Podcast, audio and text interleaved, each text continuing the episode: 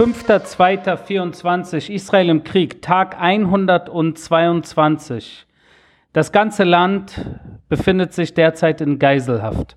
Nicht nur in Anführungsstrichen 136 Geiseln, israelische Geiseln, unter ihnen auch äh, Ausländer, die hier in Israel gearbeitet haben, sondern das gesamte Land. Knapp 10 Millionen Menschen, die jeden Tag äh, über den Bildschirm hier in Israel versuchen, in erster Linie über den Bildschirm natürlich zu verstehen, was ist jetzt los, was, wie geht es jetzt weiter, was ist mit dem, äh, mit dem Geiseldien, gibt es schon eine Antwort von der Hamas oder nicht. Und die Hamas-Führung lässt sich Zeit, so wie ich in den letzten äh, Tagen immer wieder betont habe, äh, tatsächlich äh, trifft äh, das ein. Sie lassen sich Zeit, sie äh, haben absolut kein Interesse, diese Situation, äh, an der sie Spaß zu, zu haben scheinen, diese Situation irgendwie zu Ende zu bringen. Und das ist wirklich bitter. Und äh, wir sind jetzt alle Zeugen davon. Alle, alle, die hier zuhören, diesem Podcast, alle, die die Situation hier im Nahen Osten äh, beobachten, sind Zeugen davon, dass es der Hamas-Führung, der palästinensischen Führung im Gazastreifen im Endeffekt nicht um das Wohl der eigenen Bevölkerung geht weil die eigene Bevölkerung leidet. Sie sind äh, nicht, äh, größtenteils nicht in ihren eigenen vier Wänden. Sie sind teilweise angewiesen auf humanitäre Hilfe. Äh, sie äh, leben in Angst derzeit, weil man äh, natürlich auch nicht weiß, wo die israelische Armee demnächst eventuell äh, zu, zuschlagen wird, wenn dort Terroristen am Werk sind und so weiter und so fort. Das sind Situationen natürlich, wo ein, ein der gesamte Gazastreifen im Endeffekt jetzt Kampfzone ist mal mehr äh, hier, mal mehr dort, aber es ist Kampfzone, es ist Kriegszone, es herrscht Krieg. Und die Hamas-Führung hat allem Anschein nach kein Interesse, diese Situation wirklich zu Ende zu bringen, weil sie äh, keine Antwort liefern. Keine klare Antwort. Oder wenn sie äh, Antworten liefern, beziehungsweise wenn es äh, hier und da Informationen gibt, äh, wie sie sich so einen Deal vorstellen könnten, dann kommen absurde äh, Forderungen von den Terroristen, äh, wo hier ein Großteil Israels weder Regierung noch Gesellschaft wirklich darauf eingehen könnten. Und somit befinden wir uns alle in einer Art Geiselhaft-Situation. Ich persönlich auch. Ähm, es ist anstrengend, es, ist, es, es geht natürlich auf die Seele. Jeder Tag, der vergeht, natürlich in erster Linie mit den Gedanken an, an die äh, knapp zwei Dutzend äh, Frauen und äh, äh, die zwei kleinen Brüder der Bibers-Familie. Das sind Dinge, die, die kriege ich natürlich nicht aus meinem Kopf. Und auch die ganzen Männer natürlich, die dort, äh, wer weiß wie, behandelt werden. Wenn wir kurz auf den äh, Gazastreifen äh, und die israelische Operation dort nochmal eingehen, im nördlichen Gazastreifen, wo wir nadelstichartig vorgehen, wie ich immer wieder die letzten äh, Wochen mittlerweile betone, in der jetzigen Phase sind wir in den letzten Tagen intensiv in den zwei Bezirken, äh, Rimal und Shati, im Einsatz gewesen, wo die Hamas-Terroristen sich versucht haben, äh, neu zu positionieren, nachdem die israelische Armee sich ein Stück weit zurückgezogen hat. Äh, und dort sind allein in den letzten Tagen mehrere hundert Terroristen eliminiert worden, auch äh, Terroristen, die gefangen genommen wurden und natürlich befragt werden. Äh, jeder, jeder Terrorist, äh, der äh, im Endeffekt gefangen genommen wird und äh, verhört wird, ist natürlich auch irgendwo eine, eine Gelegenheit, mehr zu erfahren über die Terrorinfrastruktur, über die Hamas-Führung, äh, über die Geiseln und so weiter und so fort. Das ist schon wichtig, äh, da äh, jeder Einsatz, äh, jeder Gefangene äh, könnte eventuell äh, was Wichtiges liefern. Und darauf sind wir natürlich in so einem Krieg, in so einem asymmetrischen Krieg, den es in dieser Art, auf dieser Welt bis jetzt wahrscheinlich nicht wirklich gegeben hatte, in der Situation, in der wir uns jetzt befinden, auch mit dieser großen Geiselsituation. Es gibt keine zweite Situation. Man kann es mit nichts wirklich vergleichen. Und jeder Tag, der vergeht, äh, bringt uns natürlich ein Stück weit nach vorne äh, in Sachen Hamas äh, insbesondere dem bewaffneten Arm natürlich äh, der Hamas äh, von 24 äh, Bataillonen sind 18 mittlerweile besiegt. Das heißt nicht, dass jeder einzelne Terrorist jede, jedes einzelnen Bataillons äh, eliminiert oder gefangen genommen wurde, aber dass diese Bataillone nicht mehr imstande sind äh, zu funktionieren, zu operieren, nicht mehr als Bataillone operieren, äh, deren Führung ausgeschaltet wurde, die stellvertretende Führung auch ausgeschaltet wurde äh, und hier und da noch äh, vereinzelte Terrorzellen natürlich äh, äh, ihr Unwesen treiben, aber sie nicht mehr als, äh, als äh, Einheit äh, operieren. Äh, und das ist natürlich wichtig, äh, diese Bataillone einer nach dem anderen zu schlagen, zu besiegen und ihre Befehlsstruktur auch zu schädigen, ihre Kommunikationslinien zu zerstören und im Endeffekt äh, langsam aber sicher äh, den, diese, diese kämpfenden Terroristen im Endeffekt äh, in Zivil natürlich sie an einen Punkt bringen, wo sie sich ergeben. Und es gibt viele, die sich ergeben. Es gibt aber auch jeden Tag, äh, auf Englisch nennt man es Close Combat, äh, äh, Close Combat äh, Warfare, das heißt so äh, Nahkampfsituationen, wo wir natürlich äh, mit den verschiedenen Infanterie- und Kommandoeinheiten, insbesondere in Khan Yunis, im westlichen Teil von Khan Yunis, jeden Tag nach wie vor uns vorkämpfen und das auch bei schwersten Wetterbedingungen.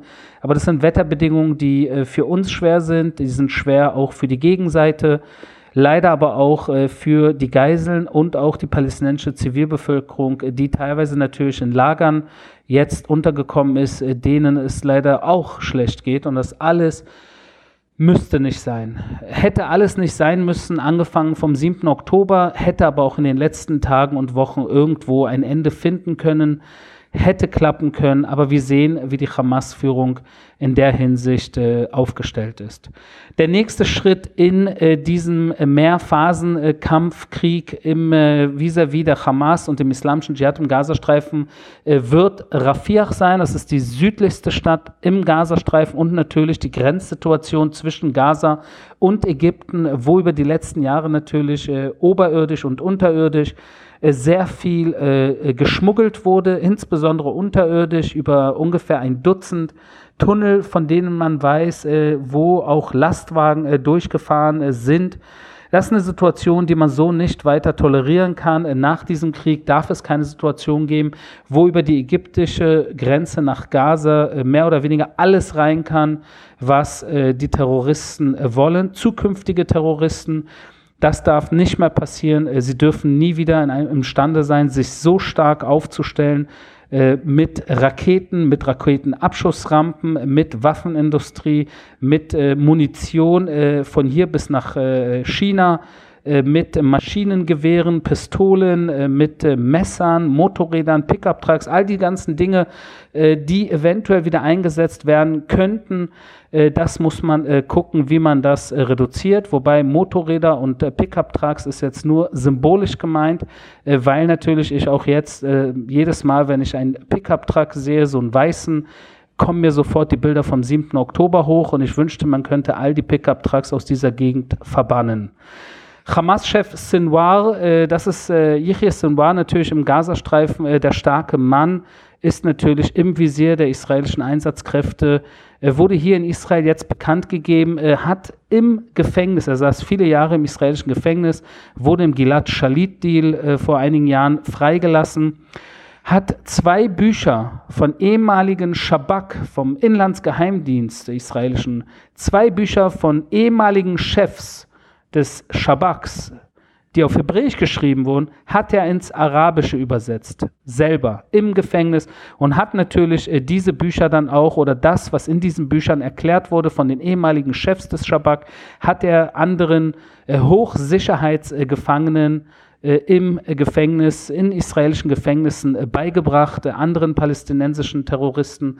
Und das ist natürlich ganz klar, was er in dem Sinne in all seinen Jahren im Gefängnis gemacht hat. Er hat den israelischen Inlandsgeheimdienst anhand dieser Bücher versucht, so gut wie möglich zu verstehen, dass DNA des Inlandsgeheimdienstes, der auch wesentlich äh, daran beteiligt ist, der palästinensischen Terror auch im Gazastreifen äh, zu bekämpfen, aber nicht nur.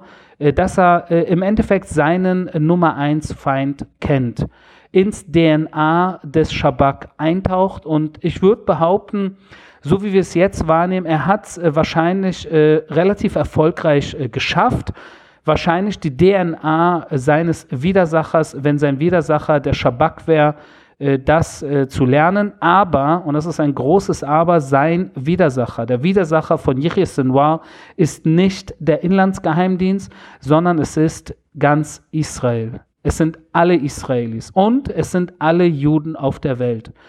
Und da hat er was äh, irgendwo übersehen. Er hat das DNA der Juden, der, der Juden auf der Welt und der Israelis nicht verstanden. Warum hat er das nicht verstanden? Weil er davon ausging, dass wir nicht mehr imstande sind äh, ähm, zu leiden. Oder dass wir, sobald äh, Soldaten äh, äh im Kampf äh, getötet werden, dass wir dann einen Rückzieher machen. Oder wenn äh, der Kampf über ein, zwei Monate hinweg geht, dass wir äh, keine, keine weitere äh, Motivation mehr haben werden, um diesen Kampf fortzusetzen. Und all diese Punkte, da hat er sich getäuscht. Warum? Weil wir äh, alle für einen, einer für alle, im Endeffekt diese Geiselsituation äh, zu Ende bringen wollen auf positive Weise. Und wir werden so lange weitermachen, bis wir diese Situation äh, nach Hause schaukeln das ist die große Hoffnung. Das ist, äh, worauf wir natürlich hinsteuern. Und natürlich auch das Ziel, dass der 7. Oktober, der für uns hier alle eine Art Mini-Shoah war, ein Pogrom, äh, und zwar der größte seit dem Holocaust am jüdischen Volk und an den Israelis, äh, ist natürlich eine Sache, wo wir nicht einfach so Schwamm drüber sagen können, sondern wir müssen diesen, äh, diese Mörderbande im Endeffekt in die Knie zwingen, um im Endeffekt auch unseren Kindern für die Zukunft in die Augen gucken zu können.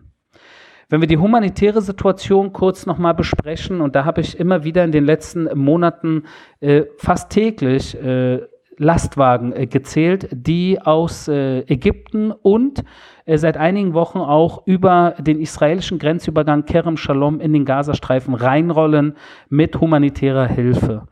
Und äh, gestern äh, gab es bis jetzt die größte Anzahl an Lastwagen, die aus Ägypten über den Nizana, also Nizana, der israelisch-ägyptische Grenzübergang, da wurden 112 Lastwagen äh, gecheckt, also von der Sicherheit her, und sind dann äh, weitergerollt über Rafah äh, nach Gaza rein. Parallel dazu 159 Lastwagen, die aus Israel über den Kerem Shalom Übergang nach Gaza reingerollt sind. Das sind insgesamt 271 Lastwagen vollgepackt, in erster Linie mit Nahrung. Allein 180 Lastwagen mit Nahrung, die in den Gazastreifen reingerollt sind, gestern am 4. Äh, Februar um natürlich äh, den Zivilisten im Gazastreifen äh, humanitäre Hilfe zu leisten, äh, insbesondere Nahrung, Wasser, Medizin, alles, was gebraucht wird. Das Traurige ist, dass wir bis heute nicht wissen, ob äh, die israelischen Geiseln irgendeine Art äh, und äh, äh, Form von Medizin, Nahrung, Wasser oder sonst irgendwas bekommen. Es ist eine Situation, die eigentlich äh, sehr viele hier in Israel äh, sehr, sehr nervt, dass wir in, in einem Verteidigungskrieg im Endeffekt Nahrung und Wasser und Medizin an die Gegenseite äh, äh, tolerieren und gestatten. Aber die Geiseln, die aus unseren Reihen äh, entführt wurden, da wissen wir nicht, äh, was ihnen angetan wird, was sie bekommen oder nicht bekommen. Ob äh, Menschen, die in Geiselhaft seit mittlerweile, wie gesagt, 122 Tagen festgehalten werden und teilweise schwer krank sind, ob sie ihre äh, dringend notwendige äh, Medizin tatsächlich behalten, äh, bekommen oder nicht bekommen. Und das ist eine Situation, die wirklich, wirklich sehr vielen Israelis äh, wehtut und deshalb umso wichtiger, äh, dass es endlich auch äh, positive Entwicklungen in dieser Geiselsituation gibt. Wenn wir kurz nach Libanon gehen, leider äh, gefährlicher Alltag. Gefährlicher Alltag, so wie in den letzten Tagen, Wochen und Monaten seit dem 7. Oktober auch heute wieder mehrfacher Beschuss auf Israel, ungefähr ein Dutzend äh, äh, Einschläge äh, von äh, Raketenbeschuss aus dem Libanon. Äh, tatsächlich auch Häuser, die getroffen werden, immer wieder, also hunderte Häuser mittlerweile im Norden Israels, äh, die getroffen wurden, teilweise sehr schwer getroffen wurden. auch Menschen natürlich auf israelischer Seite, sowohl Zivilisten als auch Soldaten, die in den letzten Monaten getötet wurden durch diesen Beschuss und äh, israelische Armee mittlerweile auch die Truppen im Norden des Staates verstärkt. Die israelischen Truppen im Norden des Staates werden verstärkt. Und wir müssen alle hoffen, dass in den nächsten Tagen und Wochen äh, die Hisbollah äh, das Feuer einstellt. Die Hisbollah das Feuer einstellt. Zum Abschluss will ich noch auf eine Sache äh, zu sprechen kommen, die wirklich äh, absurd ist, aber man kann es sich kaum äh, ausdenken. Antisemitismus scheint wirklich etwas sein, was über allem irgendwie schwebt und alle anderen Identitäten im Endeffekt eine teilweise untergeordnete Rolle spielen.